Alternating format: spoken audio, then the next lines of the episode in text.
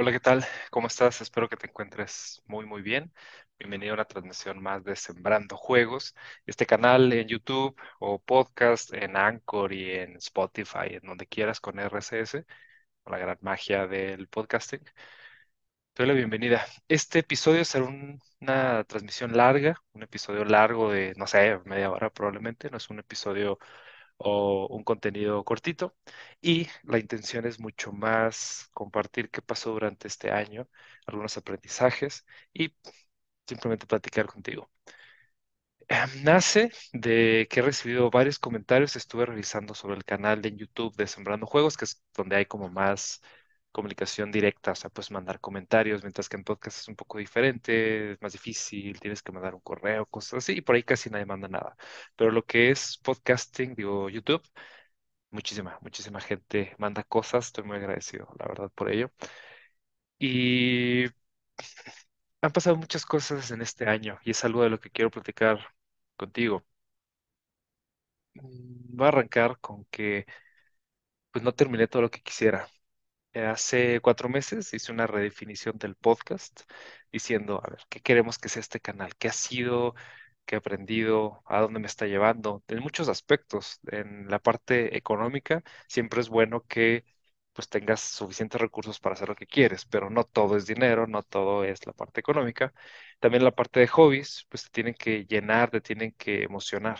Pero bueno, antes de llegar a eso, si eres si es la primera vez que vienes a este canal, te cuento que Sembrando Juegos nace en el 2019, hace ya tres años más o menos, em, cuando estaba saliendo de un estudio en Guadalajara, México. Cuando iba de regreso a mi casa, me subí al automóvil y grababa un poco. Y ha pasado por varias etapas, por varias temporadas, en las cuales va desde simplemente platicar, eh, hubo invitados, hubo entrevistas con amigos, principalmente con colegas en el medio de juegos digitales, videojuegos, juegos físicos, juegos de mesa. Y pasé por una temporada de cursos, quiero platicar sobre ello. Definitivamente me gusta mucho la parte de los cursos, ha sido difícil, ha sido complicado, ahorita platico.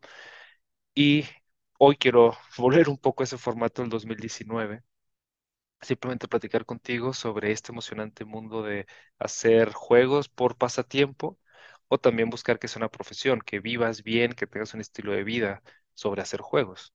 Y hay muchas maneras, maneras independientes, trabajar por una gran empresa, hacer advert games, juegos relacionados con marketing para marcas, me ha tocado hacerlo también, hacer tu juego independiente con tu propia esencia, con tus personajes, con tu lado artístico. Lo he platicado muchas veces. Ve el canal en YouTube o también en Anchor, anchor.fm, diagonal sembrando guion juegos o sembrandojuegos.com. Ahí viene todo, ¿no? También, ah, estuvo lo de, lo de escribir, me ha gustado mucho escribir, ha sido difícil, creo que me sale más natural estar charlando contigo por horas. Escribir tiene su reto en el sentido de ordenar tus ideas. Yo soy como un poco perfeccionista, entonces me gusta estarlo corrigiendo todo el tiempo. Tiene lo suyo, es, es bueno hasta cierto punto. Estuve viendo la película Bardo, está bastante buena a nivel de producción. La película es rara, sin embargo, lo que es una producción de audiovisual es increíble. Los efectos, las escenas, eh, es una película impresionante. Si eres más para el lado artístico, te gusta la creación audiovisual, videojuegos, etcétera, hay que verla. Y pues conecta mucho con eso, ¿no? Decía el director que em, pues la película solamente se terminó porque había una fecha de entrega, pero siempre uno está platicando o más bien trabajando sobre ello. Entonces pasaron muchas cosas en este año. Em, en concreto quiero platicar hoy sobre el canal. Em, sí, siento que quedó a deber en el sentido de tener una audiencia, tú que lo estás escuchando, ya sea yo de mi, yo del futuro o tú que eres una persona, algún amigo o alguien que está a kilómetros de distancia, pues hubo poco contenido este año. Mira, voy a compartir aquí pantalla. A ver si se ve. Sí, aquí está. Por ejemplo, en Canal Sembrando Juegos, desde, vamos a ver el recuento del año. ¿Qué pasó en octubre de 2021? Ah, bueno, esta fue una fecha bien relevante, bien interesante, porque me tocó ir al extranjero, me explotó la cabeza, en concreto a tierras árabes, y vi cómo el mundo es enorme. O sea, ya me había tocado en otro, en otra organización, en otra disciplina, en otra industria, me tocó em, visitar Europa y te cambia la vida, te cambia la forma de pensar y de ver las cosas, pero en concreto en videojuegos, ir al extranjero, pues sí fue una cosa bastante, bastante peculiar, pero para a nivel personal, como individuo, no como el personaje que ves a través de un video, sino a nivel personal y familiar, pues fue un parteaguas, un momento duro en el cual el estudio en el que estaba colaborando, Boxed Games, One Up Gaming, empieza a ir a la baja. El octubre de 2021 fue como la presentación de todo lo que estuvimos desarrollando y vimos que no iba a haber un crecimiento. O sea, el producto que estábamos haciendo y controversial, fue una apuesta que decidimos tomar, en el video lo explico un poco más, pues fue apostar por las tecnologías NFT, cripto, etcétera, que tienen muchas cosas negativas, tiene algunas cosas positivas. Fue la apuesta a la que nosotros le decidimos em, meter tiempo, meter pasión, meter interés y bueno, pues no funcionó. Sinceramente no funcionó y, y parte de ese aprendizaje o de esos riesgos que tomamos como creativos, pues van en a veces apostar cosas que para uno es muy obvio y para otros, o sea, es muy obvio que puede fallar o es muy obvio que puede eh, ser una mala decisión, ¿no? Y, y no lo digo necesariamente con el tema de los NFTs. Por ejemplo, dicen, ah, es que es una estafa, es que es algo que, que estás desperdiciando recursos, por ejemplo. Y pasa mucho también con juegos independientes, lo platico en un momento más, pero sí a veces apuestas cosas que crees que te van a beneficiar y no necesariamente es así. No digo que en todo, pero sí, sí ha habido varios fracasos en este año. Ese fue uno de ellos. Obviamente lo podemos matizar de muchas maneras. Hay gente que dice que el aprendizaje no es fracaso, se aprendió mucho, pero sí fue un proyecto a partir de octu- octubre de 2021 que empezó a caer, ¿no? En despedida del 2021, resumo el año anterior y arranco un año bastante interesante, bastante peculiar, que fue muy lento para mí, pero también fue útil bajar la velocidad un poco. Entonces no me siento tan tan mal, por decirlo de alguna manera, en tener un año tranquilo, tanto en el canal, sí, yo sé que necesito organizarme y generar más contenido, ahorita platico sobre ello, pero ese nivel personal fue como una pausa que me tenía que dar, ¿no? Y eso me, me lleva a, nuevamente cada año lo he hecho, a redefinir sobre que voy a estar haciendo relacionado con juegos. Y eso lo conecto mucho contigo, porque cada persona está en un momento diferente. Hay gente que está en la gran carrera, a una alta velocidad creando juegos para un gran corporativo, que Disney, que trabaja para el gran estudio eh, que está en México, lo que sea. Platico mucho con, con un colega, con, eh, lo, entrevisté aquí hace un tiempo con Emilio. Obviamente, lo que platiquemos eh, internamente entre amigos, pues no te lo puedo compartir mucho, pero a nivel profesional pues sí, él, él me cuenta que la empresa para la que trabaja, pues es una gran empresa y, y profesionalmente le está yendo muy bien, ¿no? Y en mi camino como independiente, pues ha habido altas y bajas, ha habido proyectos que no se pagaron tan bien, muchos periodos de estrés, periodos muy tranquilos y pues quiero redefinir esa manera, que voy a hacer, cómo voy a ser un profesional creando juegos, ¿no? También con el camino que llevo uno recorrido, o sea, normalmente uno espera que el siguiente año sea mejor, no que vuelvas a empezar desde cero. Empezar desde cero te provoca pues, muchas sensaciones ambiguas, como de, "Ay, no, no estoy mejorando, estoy regresándome. Y eso ha pasado mucho. Te lo platico aquí en el 2021, los finales del 2021, pues siento que fue reiniciar y volver a empezar cosas y una fue así una sensación curiosa, ¿no? Bueno, eso ha sido a nivel personal, te lo resumo así muy en corto. A nivel personal, em, La profesionalización respecto a juegos fue agridulce, ¿no? Fue la mejor, ¿no? Nos fue muy bien, hicimos varias campañas de Kickstarter, lanzamos varios proyectos, varios productos. Concretamente el estudio Unboxed Games formalmente ya lo cerramos este año. Hicimos varios experimentos con juegos de mesa, no funcionaron de la mejor manera, tenemos que buscar 50 clientes, 50 jugadores o consumidores, por llamarle de alguna manera, y no los conseguimos. La parte de los cursos fue un área en la que estuve explorando y tampoco me fue muy bien y ahorita platico, es que traigo aquí las notas, pero estoy así dando como la lista de temas que traigo en mi cabeza. Realmente como estudio independiente nos faltó mucho la parte comercial. Desafortunadamente, eh, y es un tema que acabo de escuchar hace poquito, eh, fue muy interesante, creo que fue que el 50 aniversario del NESA Pong, que nace en el 72, dijeron. Bueno, el Nesapong fue una consola mexicana que de cierta manera clonó o utilizó los mismos chips del Pong casero en los setentas y se hizo una versión mexicana. Ah, En esos años pues no había tanta importación de videojuegos, las leyes de propiedad intelectual eran muy diferentes, toda una historia muy interesante.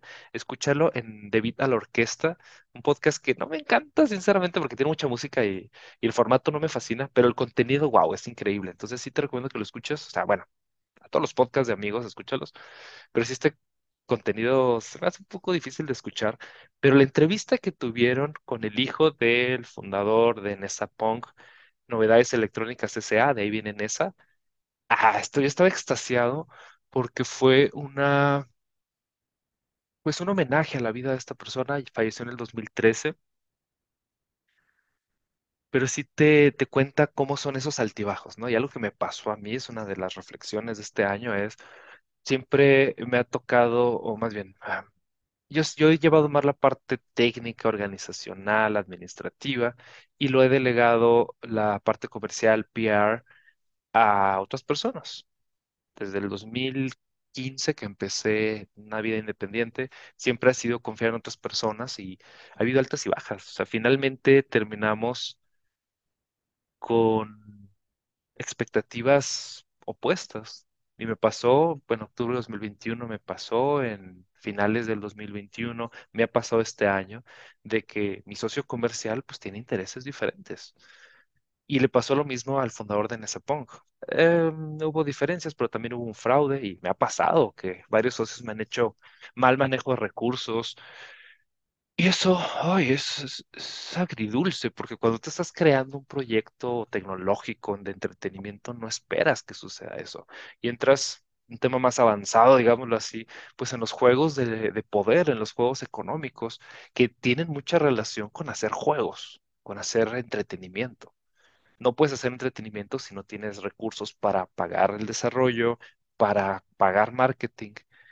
Y una de las debilidades que yo he encontrado en mí es que me da mucha flojera toda la parte comercial y distribución. Y ese poder de ser famoso, de estar en el escenario, que de cierta manera se necesita que alguien de tu equipo lo haga si tienes un estudio independiente, de controlar la situación, de manejar el discurso que lo ves pues en política, lo ves en grandes empresas, en corporativos, en temas controversiales que capitalismo, o sea, tener los medios de producción, tener el control sobre las acciones de una empresa.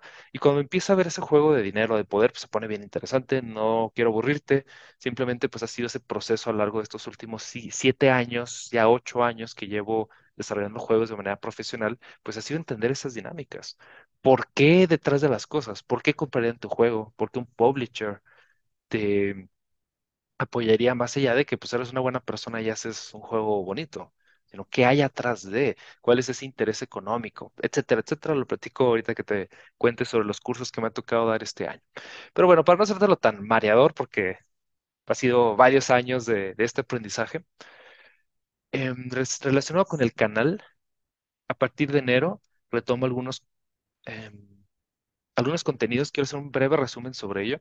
Ciclos organizacionales es un tema que me encanta, me fascina. Cuando lo vi por primera vez en el 2015, creo, con un mentor que ya, falle- ya falleció, Pablo Bernás, pues fue ese impulso que prácticamente él nos decía, ponerte al frente de un estudio, ponerte al frente de una organización en general, no es fácil, no es para todos, requiere una transformación personal, requiere eso que te platiqué sobre entender poder, tener liderazgo sobre gente, pagarle a la gente, ser responsable de sus sueldos, de su estilo de vida, hacer promesas ante clientes, ante jugadores, etcétera, etcétera. Entonces, la parte de ciclos organizacionales es increíble, me gusta mucho, ve ese video si quieres como una teoría más profunda, porque Em, habla sobre cómo los estudios, las personas van subiendo, se estancan y, caen, ¿no? Pero eso es a lo largo de muchos años, son cómo las empresas van transformándose y siempre, siempre, siempre en esa caída hay momento que falla, hay posibilidad de que fallen,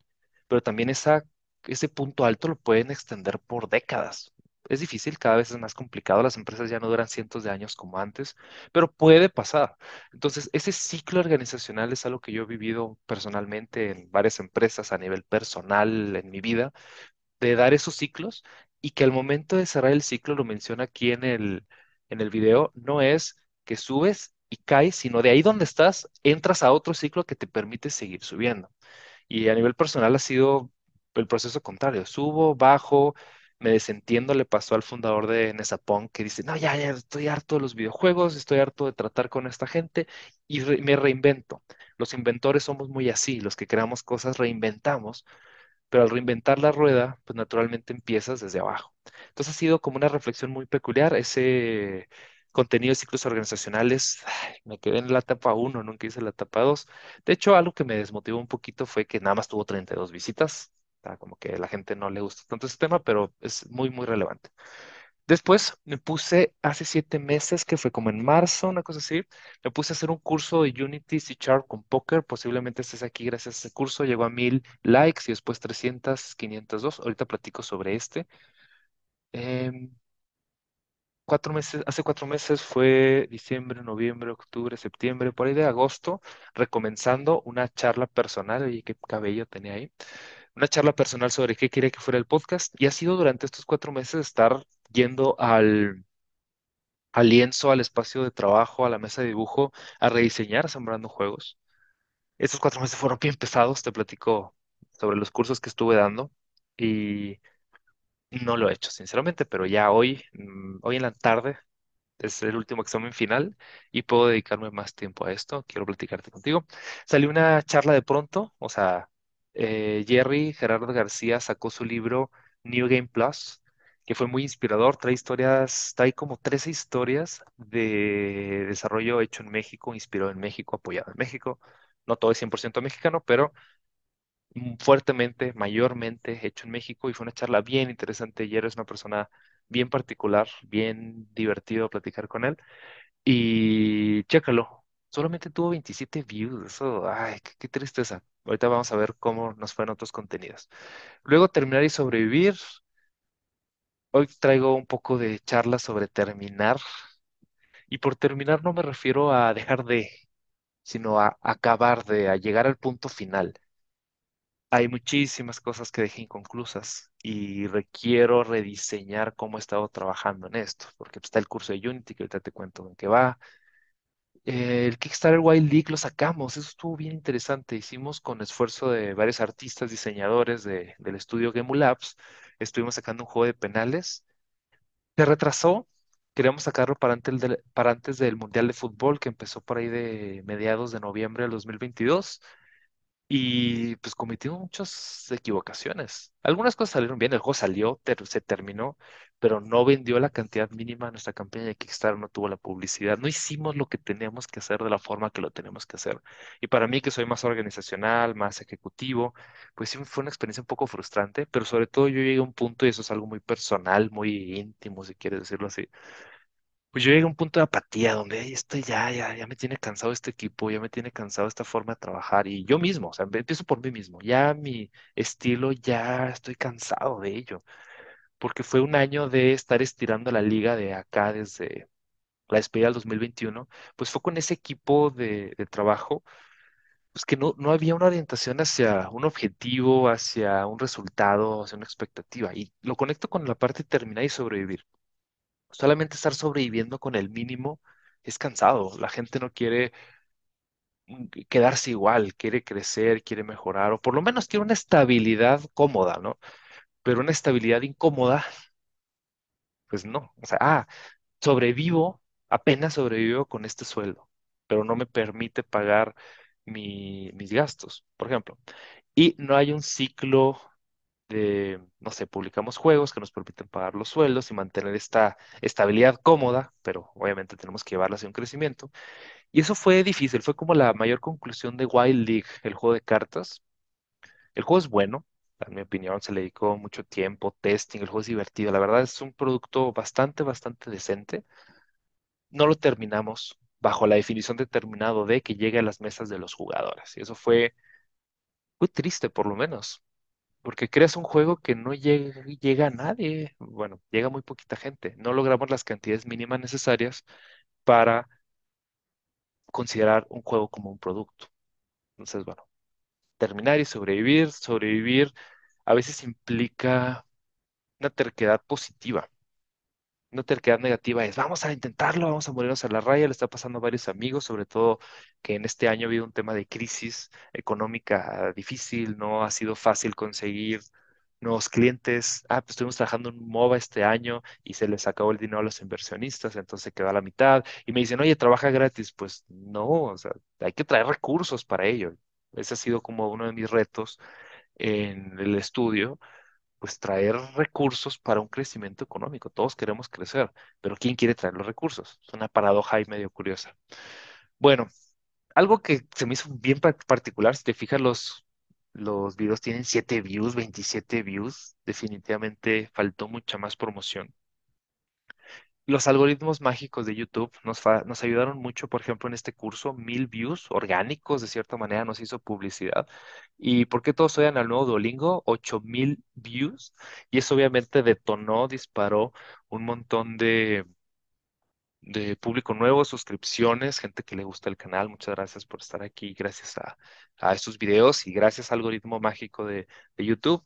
Eso me lleva a pensar de que pues muchas veces la gente quiere temas eh, polémicos sobre los cuales ya conoces. Allá mucha gente utiliza Duolingo, millones de jugadores, y quieren entrar al rant. ¿Por qué todos odian el nuevo Duolingo? Pues claro que es un, es un clickbait, ¿no? De cierta manera, porque sí te explica. Y cómo corregirlo vienen explicaciones. Este es un tema que me llamó mucho la atención, porque en lugar de hablar de nosotros, por ejemplo, de nuestro juego Wild Dig 7 views, hablas del juego de alguien más y tienes 8000 visitas.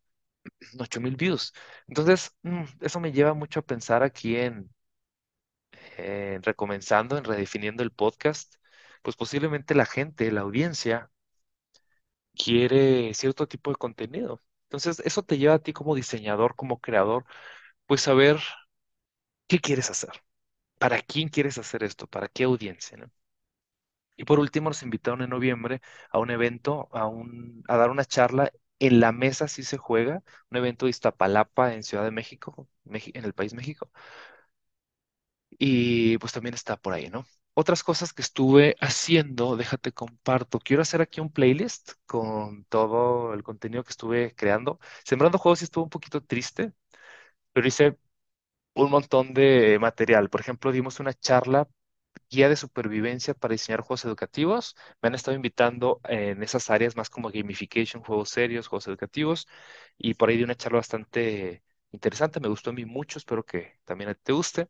Y en enero, ese fue como mi primer contenido del año, planeando el caos. Em, una charla para devs BJMX. Y también estuve en el podcast Full Reset. O más bien, creamos un podcast junto con algunos amigos, Full Reset, y ya llevamos eh, nueve episodios, el último, Las paradojas del arte y emprendimiento. Todo lo que he estado charlando el día de hoy, ahí lo platico junto con un- unos colegas, con José Valencia, con Mario, Mario Santos, que em, Mario es, es escritor y, ay, no recuerdo si es psicólogo. Me parece que es psicólogo también y es escritor. Eso sí me consta porque ya le compré su libro y habla sobre eh, duelo, sobre el amor, sobre las pérdidas. eh, habla cosas muy, muy, muy peculiares. Ahí puedes, y creo que en el episodio 8 platicamos sobre el lanzamiento de su libro. El caso es de que, pues me he estado rodeando de este círculo de amigos, de colegas que nos interesan cosas similares. Y ha sido para mí muy peculiar, muy particular, pues estar generando ese contenido sobre los temas que me gustan. No solo por interés económico, sí, tengo que ser muy sincero contigo. Económicamente este año no ha sido el mejor. Mis productos independientes, mi trabajo, no me ha dado los resultados que yo quisiera, el estilo de vida que yo quisiera. Y creo que es una lucha válida. Lo he platicado mucho en el, en el podcast, en el blog, embarandojuegos.substack.com. También quiero platicarte un poquillo sobre ello. Se lanzó hace un año, por eso me parece relevante. Los podcasts me gustaron mucho, fíjate. Ay, las entradas de, de blog sobre el plagio de juegos. Tu idea es brillante, tu idea vale nada. El problema de tu cerebro con las buenas ideas, tu lugar en la creatividad. Este fue uno de mis favoritos, porque cuando salgo en 2019 del estudio en Guadalajara y abro un estudio nuevo junto con Josh, em, Unboxed Games, que después se transforma en One Up Gaming. Es complemento para Game Lab que nace en el 2018. Pues siempre ha sido esa la gran pregunta, ¿cuál es tu lugar en esto? ¿Qué quieres hacer? Y yo me lo pregunto todo el tiempo, ¿cuál es mi lugar como creador de contenido, como instructor, profesor, como productor ejecutivo? Tal vez sí tengo un, tema de estar haciendo muchas cosas al mismo tiempo, lo acepto, pero también ha sido como esa búsqueda de, pues, en qué lugar me siento bien, en qué lugar conecto más. Eso me lleva a necesidades y deseos de profesionales creativos. También una, un gran tema. Si haces algo y no satisfaces tus necesidades y tus deseos, pues se acaba el amor, se acaba la emoción, se acaba la pasión por el trabajo, se acaba ese sueño de hacer un estudio que cumpla con ciertos objetivos. Y también eso se han transformado. Si bien siempre he sido como muy racional, estos últimos años me he permitido ser más emocional y un poco más filosófico, y eso te mete en muchas paradojas, como mencioné en el podcast anterior, muchas encrucijadas en las cuales, uy, hago esto que es más correcto, o hago esto otro que es más conveniente, que me va a acercar, me va a atajar, me va a hackear, por llamar de alguna manera, hacia un resultado, pero no me va a sentir bien conmigo mismo. Entonces ha sido mucho ese trabajo emocional como de pues voy a hacer esto que quizás no me emociona tanto, pero me va a acercar con un objetivo que finalmente tengo. Entonces, la parte de necesidades y deseos es bien importante. Yo veo con creativos que es un tema muy tabú. Nos cuesta mucho aceptarlo, nos cuesta mucho entendernos. Solo por mencionarlo rápido, me, encantaría quizás hacer un, podcast sobre ello. En pirámides, y me pasa mucho, y me lo ha dicho la psicóloga y con mi familia y así, como creativos buscamos reconocimiento autorrealización. O sea, respeto, éxito, mm, espontaneidad, creatividad, pero sacrificamos lo demás. Y me ha pasado. Lo que te he contado en estos últimos minutos es, por ejemplo, el tema económico. O es algo que mi familia me pide. Oye, queremos tranquilidad económica, queremos un hogar, queremos que no estar batallando tanto económicamente. Y al mismo tiempo, pues uno busca dedicarle más a, a ese reconocimiento, a ese reflector Entonces, es, una encrucijada que tenemos ahí bastante peculiar. En teoría, bajo esta pirámide, hasta que no tengas la fisiología, no puedes brincarte seguridad, no puedes brincarte afiliación. Y uno de los temas también que, bueno, afectan mucho son el tema sexual, o resumámoslo como llevarte bien con tu pareja. Sí llegué a tener problemas en el 2019, no sexuales, no, afortunadamente, pero sí más temas eh, pues de la relación matrimonial. Sí, sí fue difícil y hubo momentos en que, oye, este trabajo no está funcionando, vivir en esta ciudad no está bien, o no, no, no sentimos que está correcto. Entonces, sí, para los creativos nos pasa mucho que a veces nos metemos en temas con nuestra pareja. Hay en esta industria y en esta disciplina cantidad enorme de divorcios y vemos también que cuando estamos rodeados de personas artistas, algunos, no todos, afortunadamente, algunos son narcisistas, algunos son egoístas, algunos son manipuladores, y eso te lleva a tener relaciones muy superficiales y realmente buscamos, es un tema que he traído ahí pendiente de escribir y de hablar sobre ello, sobre verdadera amistad. Necesitamos amistad. Hay un, hay una crisis de amistad junto con la crisis económica y la crisis de oportunidades laborales. Hay una crisis de relaciones profundas y lo necesitamos como humanos. Y a veces también me pasa, a veces me siento en este camino creativo un poco solo. Tengo que decirlo. Este canal es una un- una gran bocanada de aire fresco de ver que hay mucha gente que comparte junto conmigo, compartimos juntos, no, no tiene que ser desde el ego, oye, yo soy el, el Mesías que vengo a, a decirte cómo hacer las cosas, de cierta manera, pues uno como influencer tiene, generador de contenido, influencer, líder, lo que quieras, pues tiene ese papel, ¿no? Uno busca acercarse con otras personas y también uno como, como líder pues busca tener un grupo que lo siga, ¿no? Entonces, eh, es un tema que lo saco de la amistad. Para mí, la influencia, las relaciones de, de aprendiz y maestro, como le queramos llamar, pues son más laborales, pero sí requerimos una comunidad donde nos, nos sintamos rodeados de esas personas que, con las cuales compartimos estos intereses, estas formas de crear, ¿no? Entonces, relaciones sociales es algo muy importante. Ser un diseñador solitario es, es ambiguo, es complicado, por decirlo menos. Tenemos también el tema de la seguridad. Em, en estos momentos de crisis, la seguridad económica es un gran problema. O sea, no sentirnos con la seguridad de poder pagar los gastos, los alimentos, las rentas, mm, afecta mucho a la familia. Entonces sí, a veces hay que, y es, un tema que a veces yo pienso con mi pareja, con mi esposa, ¿no? Es, pues a lo mejor bajarle un poco al ego a la autorrealización, el reconocimiento por ahí está, pero trabajar en el tema de la seguridad económica.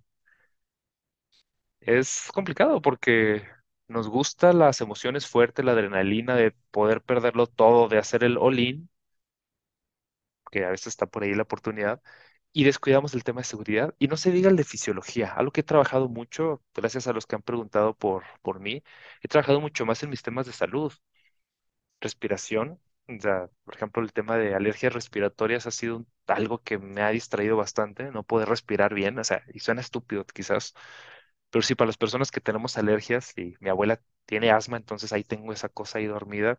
Mi papá tiene hipertensión, entonces ahí tengo esa cosa ahí que me puede afectar. Pues todos tus temas de, de salud física son muy relevantes, porque no hay nada más desesperante para mí que un día despertar y que el cuerpo no reaccione de la manera que tú quisieras. Afortunadamente no tengo una enfermedad muy grave, no sé, híjole. para mis amigos que han tenido esas enfermedades complicadas, pues ansiedad, depresión, cáncer, tengo, fami- tengo familiares que han fallecido de cáncer, entonces, ay, es, es complicado, ¿no? Es, siempre está ese miedo humano de pronto enfermarte. Entonces, bueno, a ver, para no hacerlo tan, tan triste, pues necesitamos esa respiración, alimentación, descanso, sexo, como no, homeostasis sentir que estás bien con la naturaleza, con tu cuerpo. Eso es crítico. Mira, si investigas sobre eso, es un tema que me gusta mucho. Seguridad, afiliación, reconocimiento, autorización. Y ya me callo porque es un tema im- amplísimo y muy interesante. Mil fans verdaderos ha sido una de las luchas de este año. Léelo. Es un artículo en inglés que aquí está publicado en español. Es muy importante. Como creativo necesitamos tanto emocionalmente con ese reconocimiento como a nivel económico que mil personas crean en ti. Por eso en el canal y para el ego y para todo ello, que acá haya más de mil visitas. Por ejemplo, aquí se rompió con el curso Unity mil views. Fue muy, muy bueno. Falta la parte de que esas mil views se conviertan en economía, en dinero, en ingreso, que ahorita lo platico.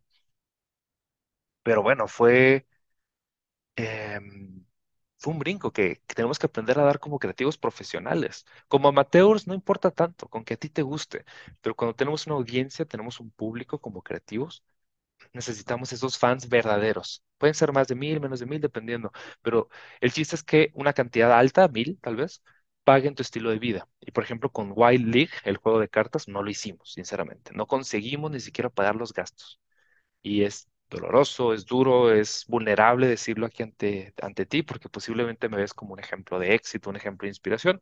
Bueno, mm, el objetivo, creo yo, es seguir aprendiendo sobre ello y que tú sigas aprendiendo y que te sigas inspirando de esas figuras, de esas personas que te acerquen hacia eso que quieres, ¿no? ¿Y cómo sabemos qué es lo que queremos? Con las necesidades y deseos de los profesionales creativos encontrando tu lugar en la creatividad. Un tema que me brinqué y nació este año también, luego también me encantaría platicarlo sobre, sobre lo que pasó en México, es que hubo varios estudios en los cuales hubo polémica y em, hubo gente lastimada a nivel económico, a nivel emocional, a nivel de enfermedades. Y esto siempre lo menciono como una responsabilidad social que tenemos como estudios. Sí es fácil en esta crisis, en esto difícil que es hacer juegos, pues tratar mal a la gente. Me ha tocado en el pasado pues, cosas duras como despedir gente, ¿no? Y qué pasa si despido a esta persona y cómo le va a hacer. Y, y, y tú vas haciendo como ese balance emocional entre, bueno, es trabajo, despedir gente es parte de, o posiblemente exigirle a las personas dentro de un ambiente profesional. Ese es el límite sano, ¿no? De aquí para acá, pues es algo sano, ¿no? Pero de aquí para allá, o sea, cuando alguien, no me ha pasado nunca y espero que nunca me suceda, cuando alguien en tu estudio se suicida porque pues, la presión es mucha, bueno, ¿hasta dónde es tu responsabilidad? ¿Qué tienes que hacer? ¿Qué tienes que cambiar? O no se diga, y no, no me ha pasado afortunadamente, pues todos esos escándalos como el estudio que hizo Florence, los juegos de Annapurna, en los cuales ha habido verdaderos daños emocionales y físicos a la gente. Aquí se analiza un poco y sobre todo lo que platican es ¿Por qué pasa eso? ¿Por qué te ciclas? ¿Por qué te enclochas, como decimos en México, en una situación tóxica, tanto en relaciones personales, em, sentimentales, familias tóxicas, por llamar de alguna manera? Es un adjetivo que se ha banalizado un poco, pero bueno, toxicidad. ¿Qué pasa cuando se mete a nuestras vidas como creativos? Entonces, velo, lo veo mucho en clase, lo veo mucho con amigos de salir de situaciones tóxicas y, y vemos como el ejemplo de no te rindas y sigue adelante y termínalo, pero si tu salud mental, física está en juego, pues sí necesitamos ahí un poco de ayuda externa. Pero bueno, son como los temas tristes y polémicos y complicados de este año. Cierro con dejar todo para después, pro- procrastinar. De hecho, ese lo platicamos en Full Reset. Nos pasa mucho, hay muchas distracciones. Pero bueno, esto es el, el blog en texto, la bitácora en texto.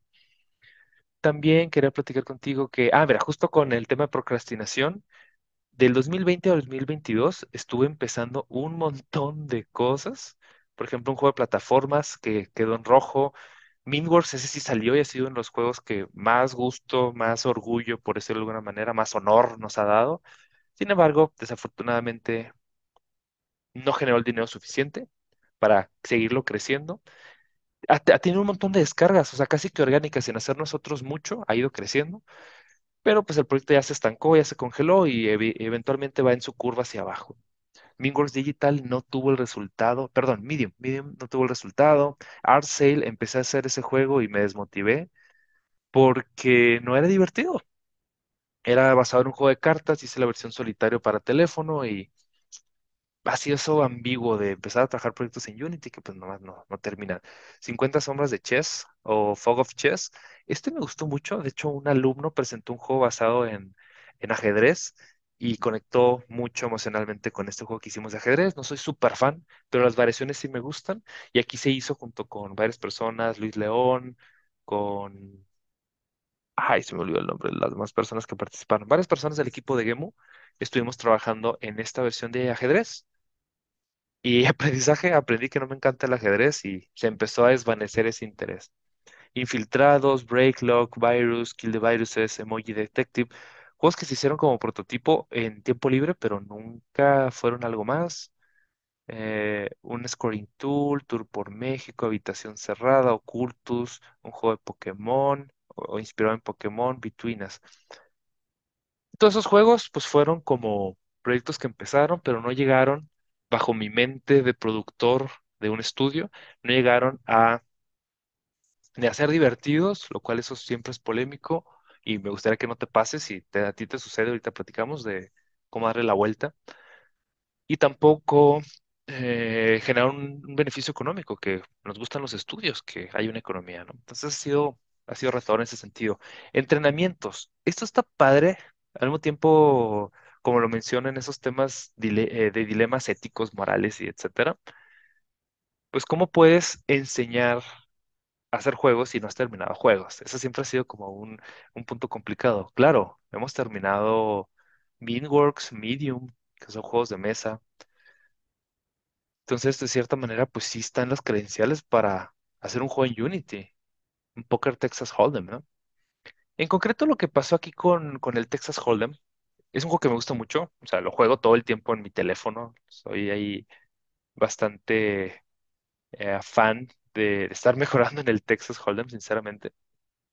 La verdad es que hacer un juego Texas es difícil, es complicado. Entonces empezó el scope a crecer muchísimo, siempre nos pasa esto en, en estudios independientes.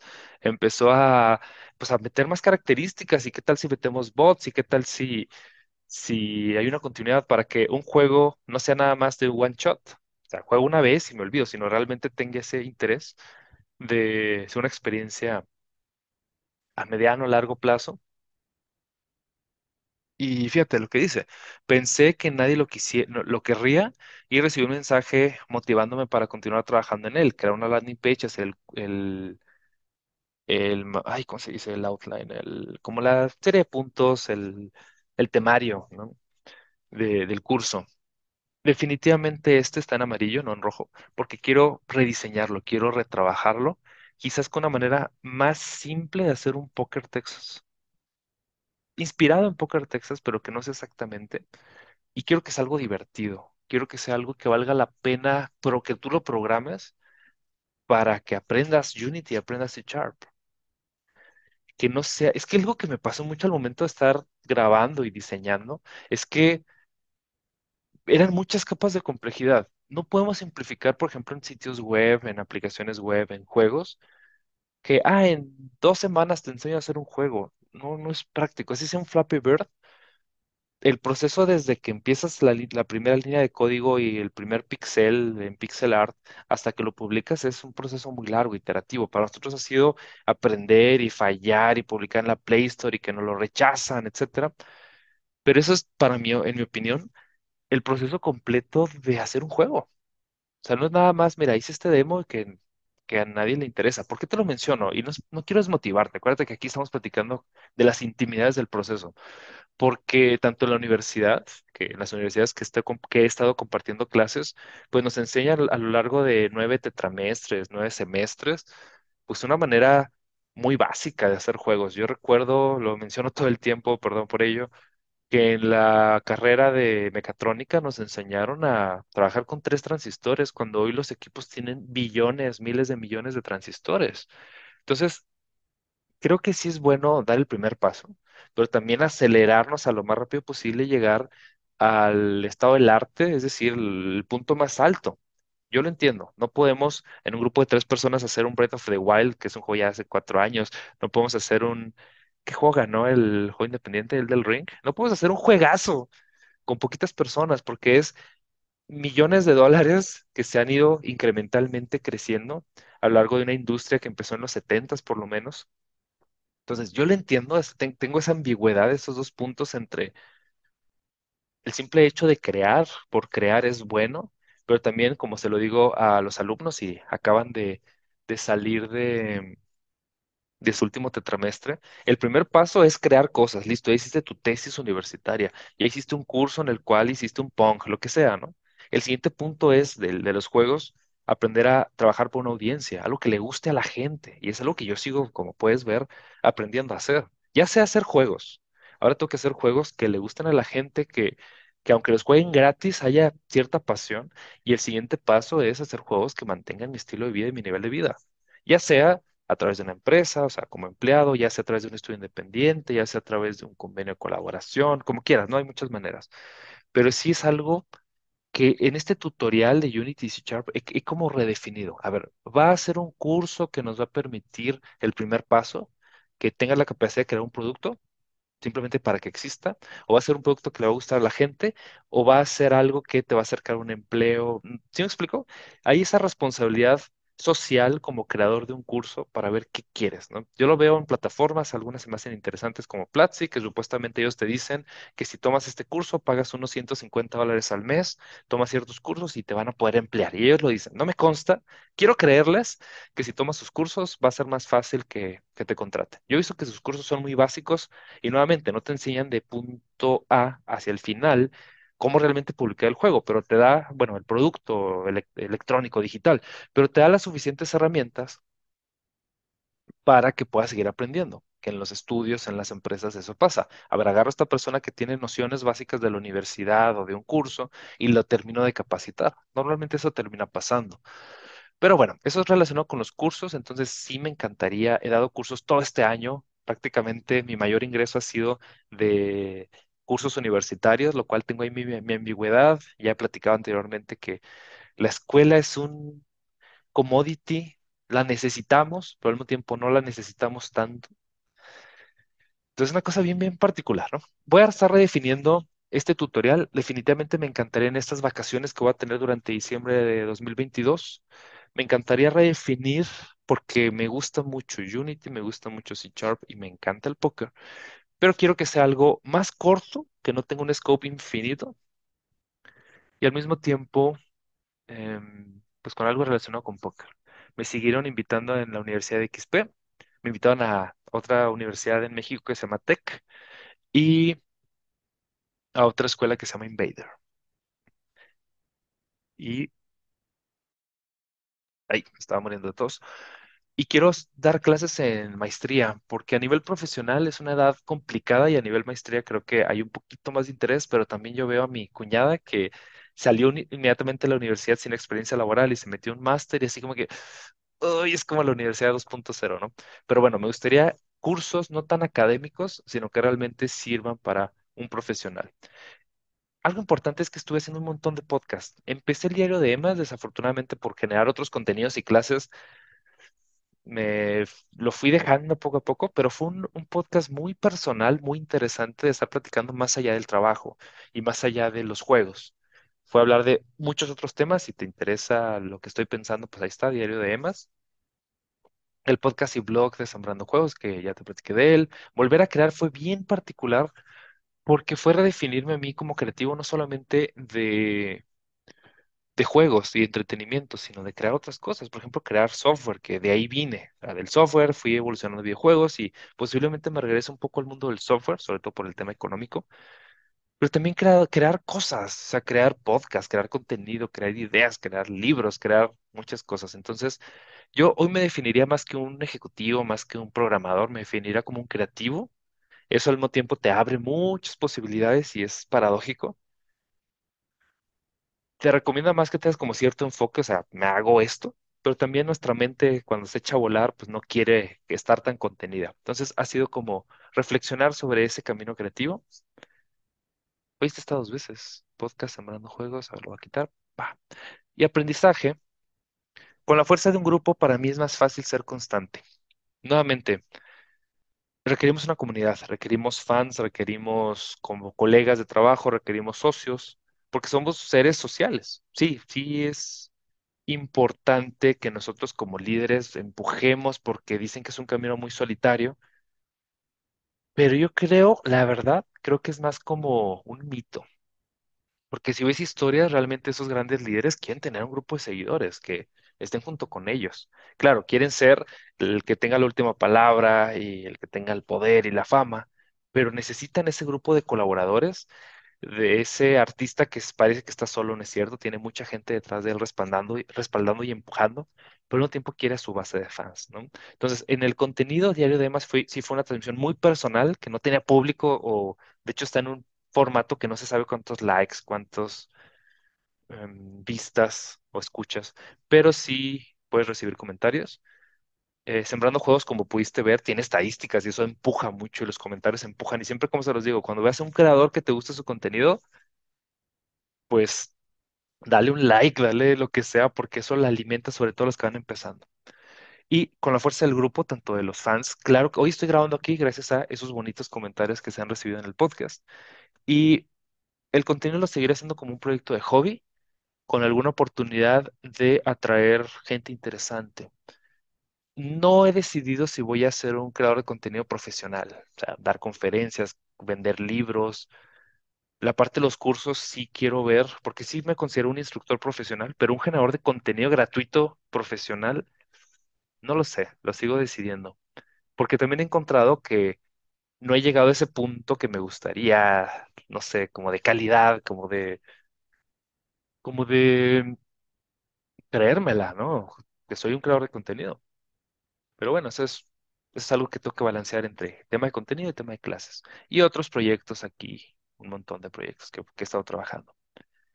Algo muy relevante que me gustaría compartirte es este libro. Lo estuve leyendo, algo que se me hace bien curioso es que un libro lo puedes leer muchas veces y cada vez que lo lees conecta contigo de manera diferente.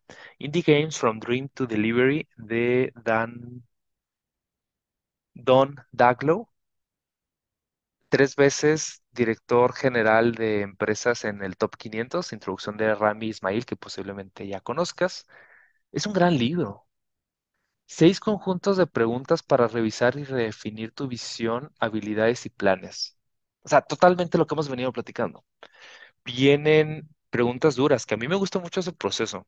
Si es muy racional, es muy, te pone a pensar, pero lo necesitamos, decíamos creativos, porque nuestra mente creativa a mí me pasa, aunque soy muy racional, a mí me pasa que se, echa a volar y necesitamos una combinación de pies en la tierra y mente en el cielo.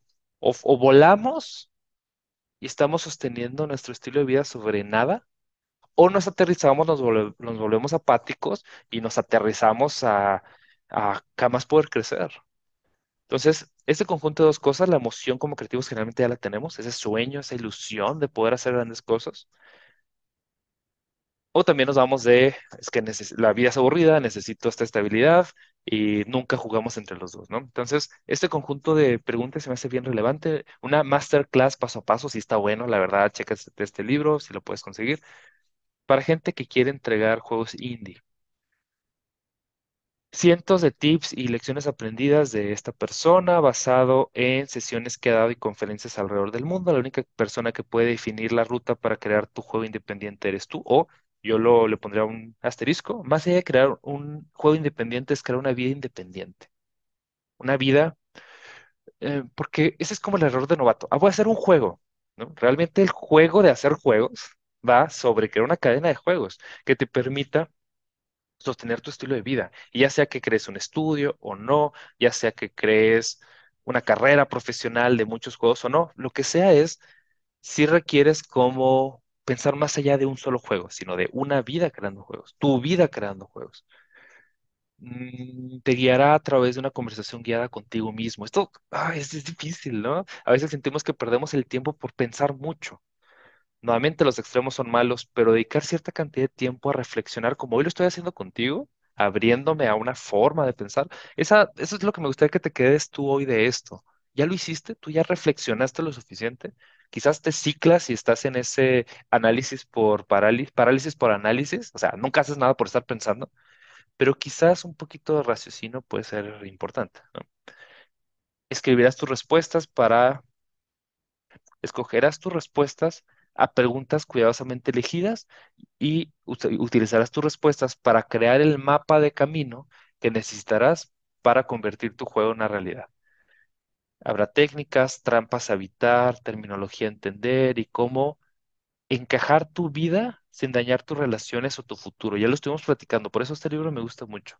Nunca has comenzado un negocio, hablamos sobre ello, bríncate lo que ya conoces y profundiza en las que quieres aprender y ese libro que necesitas. Bueno, es un comercialote, si quieres verlo está interesante, me gusta mucho y nuevamente este proceso que hago cada año de reflexionar cómo quiero vivir este camino independiente y sobre todo un camino independiente creando juegos. La invitación es a que tú también lo hagas. También estuve re- rediseñando mi perfil personal, ¿no? Hola, soy Emanuel. Me encanta dialogar sobre diseño profesional de entretenimiento. Aquí lo estamos haciendo, me encanta, como puedes ver. Generar conocimiento de educación. Esta frase, a ver si encuentras la referencia, obviamente está súper inspirada, diagonal copiada de una persona conocida. En mi LinkedIn soy productor ejecutivo y cofundador, en mi mente soy diseñador, en mi corazón soy un humano conectando con otros humanos. Así me redefino en este momento. Diseño, me considero un diseñador, creo cosas, un creativo, desarrollamos ciencia y tecnología, un tecnólogo, no sé cómo llamarle eso, y creo organizaciones, esta parte eh, de todo, creo que la parte de crear organizaciones ha sido la que más agridulce me ha dejado. Porque trabajar con humanos es difícil, pero es el reto de crear un estudio, trabajar con humanos caóticos. Trabajo con equipos en todos lados del mundo y disfruto la vida. Eso creo que sí me he graduado este año. He disfrutado más que nunca este proceso de vivir, ¿no? Disfruto compartir lo que sabemos. Creo que se nota. Doy clases, ahorita platico de ello. Conferencias he dado poquitas este año, pero han estado buenas. Y genero contenido. Nuevamente, no sé si soy un generador de contenido. Si es, si está chido, déjame like por lo menos para saber que sí, ¿no? Y aquí platico un poco. Ah, necesito actualizar la historia al momento. Este se lo volé a Carlos Flores Zero Dragon y me gusta cómo lo maneja. A lo mejor te puede inspirar a que lo hagas tú también, ¿no? Y aquí platico sobre esto. Me falta cerrar el año con, con algunos aprendizajes. Microblogging, microblogging, estuve aquí un montón. De hecho, me uní a la comunidad de Yarn, Social Yarn, y hasta he estado ahí programando y haciendo open source y cosas así.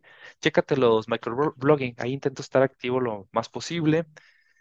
Podcast, ya platiqué un poco de ellos. Diario de Emas, Full Reset, Volver a Crear y Sembrando Juegos.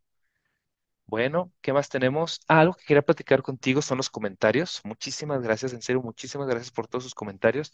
El de por qué todos oyen al nuevo Duolingo tuvo un montón de comentarios más conectados con el rant que hubo de que cambiaron el Learning Path. pero en concreto de los cursos, por ejemplo, aquí, proyecto Unity, lástima dejar los proyectos en inacabados. ¿Qué te digo? Obviamente este proyecto de Unity C Sharp lo quiero rediseñar para así terminarlo. Em,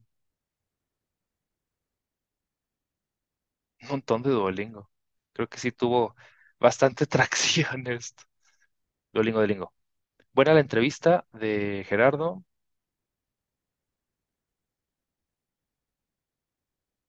Puro Duolingo. Y este video, pues obviamente fue el espacio para que la gente ranteara. Y gracias al algoritmo, pues tuvo un montón de, de comentarios. Espero que les haya gustado el video, sinceramente, porque fue un análisis de clase de game design y llegó gente de toda. Entonces, ay, no sé, no sé qué pensar de este, de este video. Creo que explotó de una manera que sinceramente no esperaba. Ándale, ahí está. Excelente curso, amigo. Explicas muy bien. Gracias. Gracias, gracias. Eso me gusta mucho. No lo abandones. No. Un suscriptor más. Gracias. Definitivamente ese curso tiene que salir. Em, hay un montón, pero ahora lo de Duolingo nos absorbió todo lo relacionado con cursos. F, te dio el COVID y no lo terminaste. La verdad se han dado un poco malo de salud. No mortal, pero sí me dio COVID. Y el tema de las alergias es una merma personal bien fea, ¿no? Con muchas clases ya vienen las vacaciones. Gracias a Dios estás bien. Vamos para adelante, vamos para adelante. Muy útil. Esperando la parte 4 lo voy a rediseñar. Parte 4 mismo caso. Gracias por este tipo, son de mucha ayuda. A ti gracias. Tanto que ya sea que lo vayamos a hacer como gratuito, simplemente por el hecho de que exista, pero obviamente me interesa ahí una parte económica, o sea, cobrarte por el curso, pero vamos a, a buscar un buen balance entre ambos, ¿no? Porque el tema de publicidad Así lo vieran mil personas, pues te da centavos de dólar, no paga el costo de hacer el curso. Ahorita lo platico cuando vayamos a las clases académicas. Pero sí es, complicado. Me estoy abriendo contigo de que ese romanticismo de que nos regale el curso, pues obviamente la persona busca algo, busca las visitas, busca patrocinios, etcétera. Acabo de ponerlo como nota y llego directo aquí, videojugando ando, tablero de experimentos. Este chéquelo, este me gustó mucho. Buscar los cuatro círculos del Ikigai. Ah, esto no lo platiqué hoy. Lo voy a mencionar súper rápido. Ha sido un tema que he platicado con Emilio y con varios amigos. El verdadero significado del Ikigai, que de hecho el propósito, el meaning, el significado, la esperanza, es un tema también que trabajé mucho este año, desde el año pasado, relacionado con ese propósito. ¿Qué queremos hacer, no? Anteriormente yo tenía la creencia de que se podía encontrar una sola actividad que te diera lo que amas, lo que el mundo necesita, lo que eres bueno y lo que te pagan. Por ejemplo, hacer juegos, lo amo, eh, lo necesita el mundo de cierta manera, soy bueno y me pagan. Lo que he encontrado en realidad es que, y de hecho lo mencionan en esta lectura, es que esto es una interpretación falsa, ¿no? Que es fácil de, de caer. Nos gustan las simplificaciones en, en temas difíciles. Pero la realidad es que los, los asiáticos, los japoneses, lo entienden de otra manera, ¿no? Una razón para estar, una razón para despertarse. Entonces, para hacerlo más corto, mm, me lo encuentro.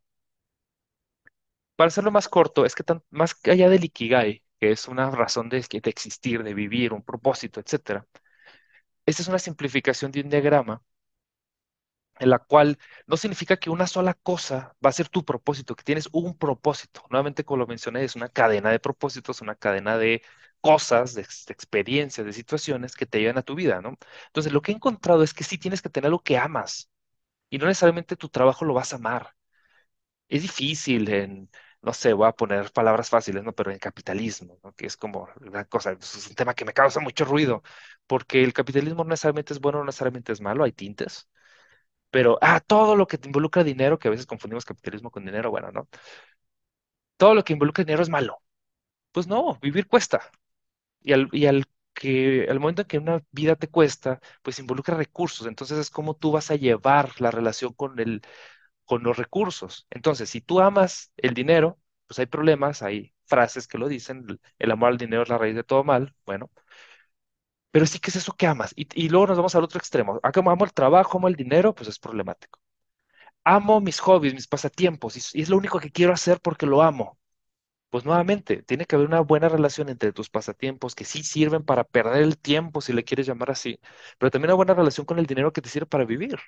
Entonces, el amor, y eso lo, lo he hablado con Aarón Benítez en un evento que me invitó y también en mentoría que me estuvo dando, etcétera, etcétera. Él habla del amor porque lo tenemos muy confundido, lo tenemos muy romantizado por un lado o lo, o lo odiamos, ¿no? O sea, ah, es que el hombre macho, por ponerle un, adjetivo malo, ¿no? El hombre no debe sentir amor, ¿no? Es, es- es- te debilita. No, no, no, a ver, no me refiero a eso. Me refiero al amor como esa pasión por lo que te gusta hacer, por ese sentimiento profundo. O sea, cuando amas a alguien, no lo amas por conveniencia. Por eso amar tu trabajo es bien difícil. Realmente amas tu disciplina, realmente amas a tu público, realmente amas a tu familia, pero no amas a la familia porque te da dinero, porque te ayuda a, a vivir, no sé. Amo a mis padres porque me mantienen. No, no, no, va más allá. Y algo que me gustó mucho de un libro, eh, no me acuerdo si es el de Todo está jodido, creo que es ese, un libro rojo, eh, naranja, donde habla que los humanos tenemos que ir trascendiendo, y lo menciono porque esto más que un diagrama estático es un diagrama dinámico, vas creciendo para llegar a ese punto. Los niños, pues simplemente existen, ¿no? O sea, un niño no tiene una responsabilidad social de trabajar, de existir, de, no sé, cumplir con una expectativa social. Son sus padres quienes cuidan al niño, ¿no? Cuando no se hace así, pues el niño recibe ciertos problemas cuando se convierte en un adulto. Pero bueno, el niño, pues llora, el niño chantajista, el niño dicen que siempre dice la verdad, pero realmente el niño está en un proceso de inmadurez que eventualmente va a ir superando. Pero el niño no tiene una responsabilidad fuertemente social. Por eso cuando hay una frase que me gusta mucho que ten mente de niño es, a veces, llévate bien con tus pasatiempos, con perder el tiempo, con ser curioso, con ser inocente. Sea, robarte esa parte de inocencia, de, ilusión, pues te hace un adulto amargado, en mi opinión. Pero tampoco te puedes quedar en la infancia. Hay adultos que se comportan como niños y pues ese es un problema, ¿no? En medio de los dos, y es donde la mayoría de los adultos, personas que tenemos 18, 20, 30 años en adelante, es que nos quedamos como adolescentes. El adolescente tiene una relación chantajista con sus padres, ¿no? Ah, o sea, me piden que limpie y con eso me dan permiso para ir al concierto. O medio quedo bien con mis padres para escaparme con mi novio, mi novia, lo que sea. Entonces, lo que sugiere ese libro es que cuando crecemos hacia convertirnos en verdaderamente adultos, hacemos lo que es correcto. Y yo le sumo que amamos la vida, amamos hacer las cosas, nos convertimos de adolescentes que hacemos lo que esperan de nosotros nuestros padres, nuestras autoridades, nuestro lo que sea, nos convertimos a seres independientes, maduros, que no tenemos codependencias, que no tenemos adicciones, que no tenemos ciertas cosas y no es fácil, sinceramente y hacemos lo que es correcto, bajo nuestro esquema de valores. Entonces, conectándolo con juegos, conectándolo con Ikigai, conectándolo con propósito. Por eso es tan importante este tema del amor. No podemos ser creativos si no amamos. Y obviamente el amor lleva un, un balance entre el romanticismo. Amo o me enamoro de esta idea de lo que es crear juegos, cuando realmente lo vas transformando a un verdadero amor, como en una pareja. Ah, tengo el amor platónico, la ilusión de que si salgo con esta chica, con esta persona, con quien sea, voy a sentirme bien y voy a satisfacer mis necesidades amorosas, ¿no? Por decirlo de alguna forma. Pero ya que estás en ese proceso, te das cuenta que el romanticismo es una capa muy delgada, dura poco tiempo. Realmente, amar implica aceptar, tolerar, negociar tus limitaciones, las cosas que no te gustan de la otra persona. Entonces, en el mismo caso en juegos, románticamente, y yo de niño, claro que lo viví, ah, crear juegos es lo máximo, ¿no? Voy a ser el Miyamoto de, de mi país, ¿no? Pero ya después cuando lo vas viviendo te das cuenta que ni eres Miyamoto, ni sabes tanto, ni tienes toda la, experiencia de esta persona, que lo que te vendieron a través de medios, de libros, pues es una pequeñísima capa de todo lo que una persona vive en el día a día. Hay problemas, hay situaciones en tu medio, en tu industria que no te gustan, hay gente que es de cierta manera, hay limitaciones de recursos. Entonces, pasar por todo ello realmente requiere de tu parte un amor, un profundo amor por tu disciplina. Por eso lo que amas, ahí está. Amas tu disciplina, amas tus pasatiempos, amas tu familia. Necesitas amor en esto. Para que tengas un propósito necesitas aprender a amar, ¿no? Bueno, ya, mucho rodeo. Lo que el mundo necesita, necesitas aprender a identificar necesidades en el planeta. Sí, el arte es chido, el arte es buenísimo, pero si el arte no lo necesita la gente, bueno, a ver, lo, lo voy a re- reponer, a, a reexplicar, ¿no? El arte es egoísta, bajo una definición, el arte no necesita del mundo. Entonces, si vas a hacer este propósito con Nikigai, este propósito con arte, el, mundo no necesita arte. Y es contradictorio, y es paradójico, lo mencioné en el podcast de Full Reset. El mundo no necesita arte porque el arte es egoísta, el arte es para ti. El mundo necesita diseño. El mundo necesita canciones donde la gente se identifique. Una canción donde solamente a ti te interesa, el público no la va a querer. Necesita temas básicos como el amor, el rompimiento, etcétera. Entonces, de cierta manera, son temas que diseñas para necesidades humanas que otras personas tienen. Entonces, aprender nosotros como creativos, diseñadores de juegos, de productos, a entender lo que el mundo necesita es fundamental. Como te lo mencioné antes, una cosa es saber hacer cosas, saber crear, pero la otra es saber crear para lo que el mundo necesita. Luego, tercer punto, saber crear para lo que la gente te pagará. Si te fijas, esas tres ideas las saco de aquí, obviamente. Y hacerlo bien, pues es un proceso de de crear, de aprender, de fracasar. No podemos tener éxito sin fracaso, aunque incluso el sistema educativo nos lo pida, ¿no? O sea, ah, no, no fracases, siempre va a haber un siguiente curso y siempre tienes que pasar como alumno, ¿no? Tienes que fallar catastróficamente para poder saber e interiorizar en qué fallaste. Entonces, si mezclamos esto en el trabajo, pues sí, necesitas amar tu trabajo, necesitas aprender a crear cosas, necesitas aprender a empatizar con la gente y a ganar dinero con ello. Pero si te fijas, esto es una forma muy vacía, muy occidental, donde toda tu vida es solo trabajo. ¿Qué pasa con lo que hay alrededor del trabajo? Esto es muy necesario. Por ejemplo, quizás no ames tu trabajo, quizás ames partes de ello, pero haya cosas que te súper fastidian. ¿Qué es lo que verdaderamente vas a amar? ¿Un pasatiempo? ¿Vas a amar personas, a tu familia? ¿Vas a amar amigos? ¿Sí me explico? O a veces vas a hacer arte, vas a hacer creaciones que de cierta manera las haces bien, las amas, el mundo las necesita, pero no vas a ganar dinero por arte porque paradójicamente el arte no se hace con fines económicos. Entonces tienes todo esto y aprendes a tener otro empleo que te pague tus necesidades. Entonces, si te fijas, no es blanco y negro, no es una actividad que te va a dar todo el amor, que te va a dar tus necesidades económicas, que te va a dar el reconocimiento y ego y fama, porque el mundo lo necesita y quizás nunca vas a ser bueno haciendo eso que amas. Mucha gente entra y, ah, quiero hacer videojuegos, los amo, pero no tienes las habilidades. Y a mí me pasa con el dibujo, no sé dibujar. Entonces he ido encontrando ese lugar, etcétera, etcétera, etcétera. Es un tema larguísimo que ya me emocioné demasiado. Ikigai, viene muy padre aquí en la parte recomenzando. Llegamos al final. Bro, anímate y termina el tutorial de póker, sí. Y eso fue hace cuatro meses. Vamos a terminarlo. Empezando el video recomenzando. De hecho, platiqué hace cuatro meses de, de ello. Eh, termínalo, no nos dejes, suscriptores. Bro, excelente curso. Gracias, gracias. Eh, súper bien explicado. He trabajado con JavaScript, tengo algunos conocimientos. En C Sharp no sé nada, explicas muy bien, te entiendo todo. Gracias. Muy buena la parte 4. Espero que no te molestes. Soy Luciano. Hola, ¿cómo estás? Tengo ganas de escribir. Tenía ganas de escribirme a Imagine Campus. Nos podemos comunicar para hacer consultas, etcétera, etcétera. Reflexiones interesantes de Luis sobre la despedida muy pertinentes a cuestiones personales. Feliz año. La pregunta de Diego es ¿por qué crees lo que crees, no por qué haces lo que haces? Ah, es que estuve analizando el video de Diego y de Carlos, Diego Rosarín y Carlos Muñoz, y sí, el por qué piensas lo que piensas, por qué crees lo que crees, eh, está ahí medio rara. A mí me gusta más por qué haces lo que haces. Porque, como él lo menciona después, em, Diego, es muy fácil quedarse en el pensamiento. Y como dicen, O sea, léete ese artículo, está interesante, es un escrito corto. Nos vamos a los dos extremos. O nos quedamos pensando o nos quedamos actuando. Y yo digo, actuamos a lo tonto, o sea, como eh, demonio dando vueltas y actuar, actuar a lo estúpido. O pensamos mucho, somos demasiado racionales o somos demasiado emocionales. Por eso me gusta eso de em, actúa como persona de pensamiento, piensa como persona de acción. El pensamiento te tiene que llevar a la acción. Y la acción debe estar sostenida por un raciocinio, por un pensamiento. Y en realidad es un círculo, es un feedback loop en el cual actúas, analizas cómo actuaste.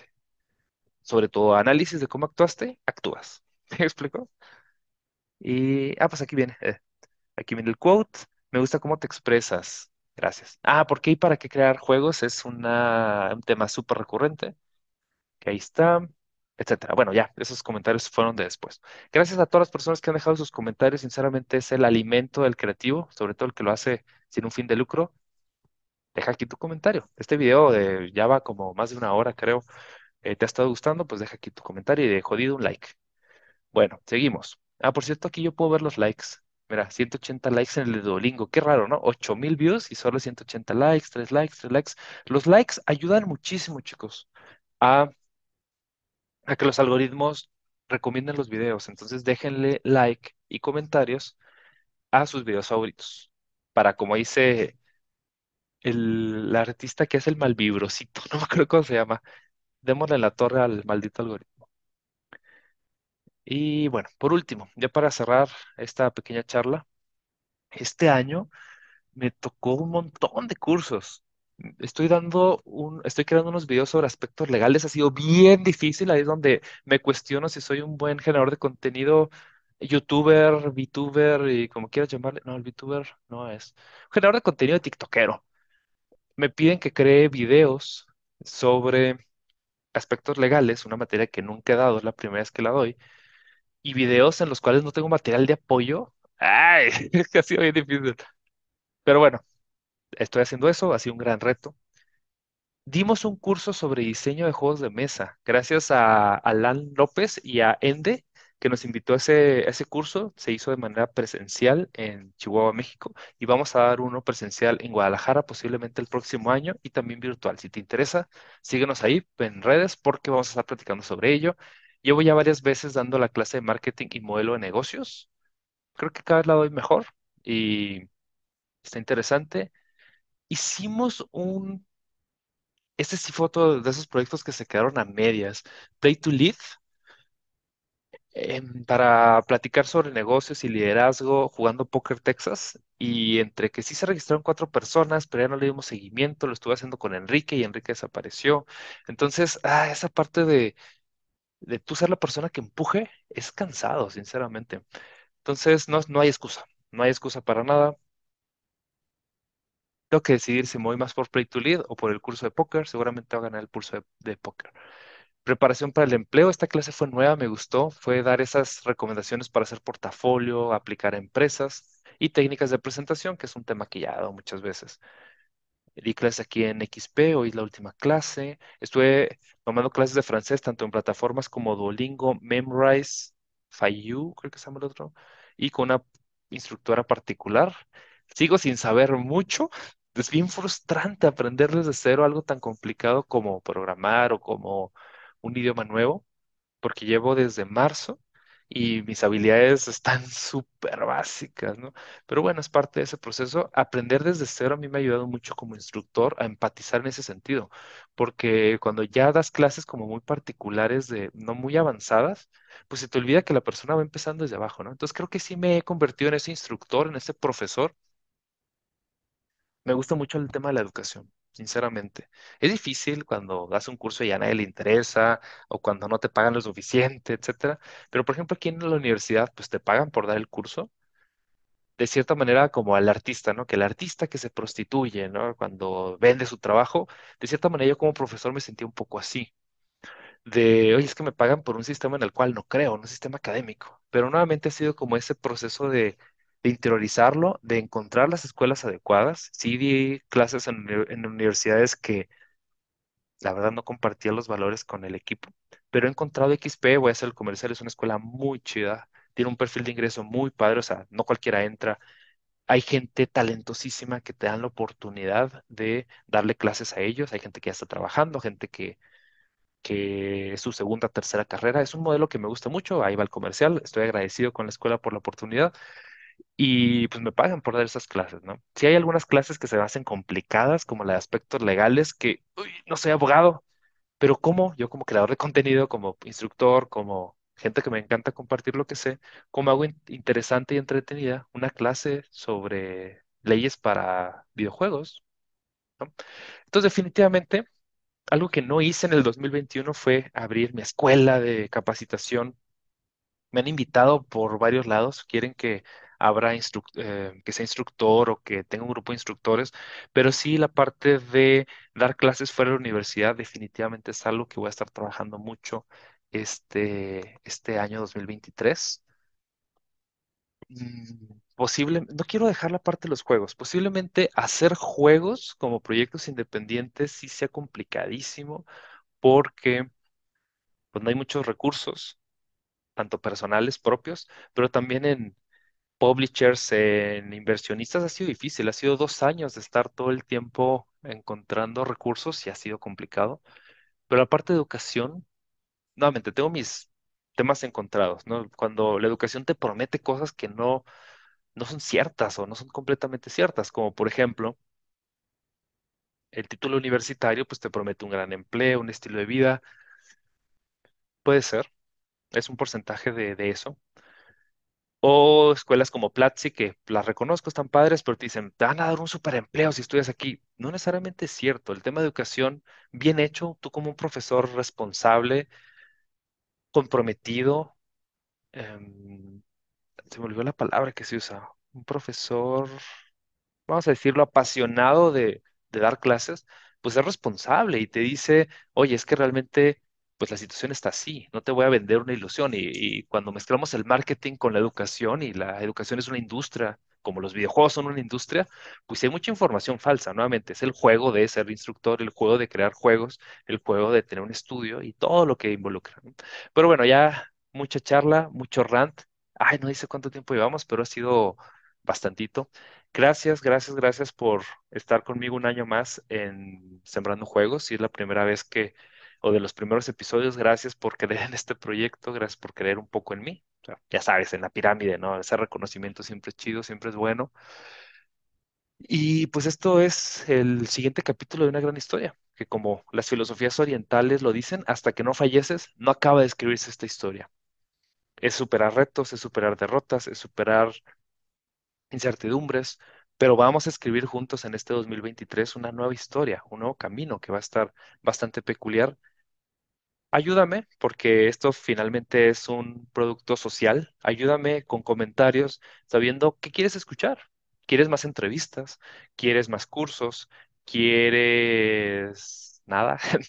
¿Ya no quieres seguir escuchando el curso? Pues podemos votar a través de menos visitas, menos cosas. Si es un, como un gran tema, todos esos métricos de vanidad, lo platiqué en episodios anteriores sobre los likes, ayudan al algoritmo, ayudan a identificar necesidades o intereses en la gente, pero también hacen comportamientos adictivos. Entonces, como todo, creo que sin excesos, todo con medida, todo con balance. Hay gente que dice que la vida no se puede balancear, pero yo creo que es más como saber qué batallas elegir, eh, qué batallas pelear, elegir las batallas. No querer hacer todo, pero tampoco quedarse en la apatía de no hacer nada. Finalmente aquí tengo un par de libros. Me gustaría luego platicar más de ellos. Simplemente te los dejo como la lista de Navidad. Este me lo encontré en Sanborns, México. Creo que costó como 100 pesos. Traigo ahorita un gusto culposo de, de comprar libros baratos porque pagar 30 dólares por un libro ah, me duele un poco el codo, más si no los, los termino. Pero este estaba muy económico. Ponte Creativo de Questlove. Tiene pasajes bastante interesantes. No todo, pero sí, si eres músico, está padre, está chévere. Este me conecta mucho con el tema de terminar las cosas, o más bien de, de saber rendirse. Yo he pasado antes de nunca rendirme a saber cuándo rendirse. Entonces, nunca te des por vencido. O cómo superar la adversidad de que las cosas no te salen, pero saber rediseñar, recalcular, readaptarte en el camino. Y finalmente, este también lo encontré en Walmart, no es comercial, pero ahí lo están vendiendo. Termina. Descubre la clave para lograr tus objetivos. Uno de los temas que ocurre mucho es que al principio pues no empezamos las cosas, ¿no? No sé, hacemos lo mínimo indispensable, solamente hacemos lo de lo de la carrera, lo que nos piden. Aquí mi perrita está, está llamando atención, pidiendo por atención. Ay, no te caigas. Em, empezamos las cosas. o sea, más bien, nunca las empezamos. El primer libro de esta persona fue Empieza, ¿no? Y el segundo libro fue Termina. Como puedes ver, pues no terminé cursos, sí terminé o cerré ciclos en algunas cosas, pero sí es muy importante que empecemos a terminar. Ese libro me gustó mucho porque ti- te, explica psicológicamente por qué empezamos cosas y no las terminamos, pero también eh, te da recomendaciones muy puntuales. Y una de ellas es, por ejemplo, reduce, porque hice las manos así, reduce eh, la cantidad de cosas. O sea, yo, yo he tenido que, como te dije este año, que relajarme un montón porque traía ese espíritu de empezar 400 mil cosas y terminar una. Si tu porcentaje de bateo es mejor, haces tres y terminas una, pues hiciste el 33% en lugar del 0.5%, ¿no? Y bueno, sobre terminar, pues ya voy a terminar este video que se extendió muchísimo. Espero que te haya gustado. Eh, me gustaría saber de ti. Como siempre, uno como generador de contenido, uno como instructor, profesor, pues lo hace con la intención de, de impactar un poco en la vida de la gente. Por ese ego puede ser, por ese interés económico, claro, pero más por ese tema social de compartir conocimiento, de compartir que esa frustración, pues sepas que no estás solo en este camino, digamos, de, de hacer cosas, ¿no? Y bueno, te dejo. Es la reflexión de este año. No sé si voy a generar más contenido en Sembrando Juegos en lo que quede de diciembre, no lo sé, pero mínimo sí voy a dedicar mucho tiempo a reflexionar bien qué vamos a estar haciendo y a ese curso eh, condenado, maldito que no se ha terminado, pues vamos a acabarlo, ¿te parece? Bueno, cuídate mucho y nos estamos viendo pronto.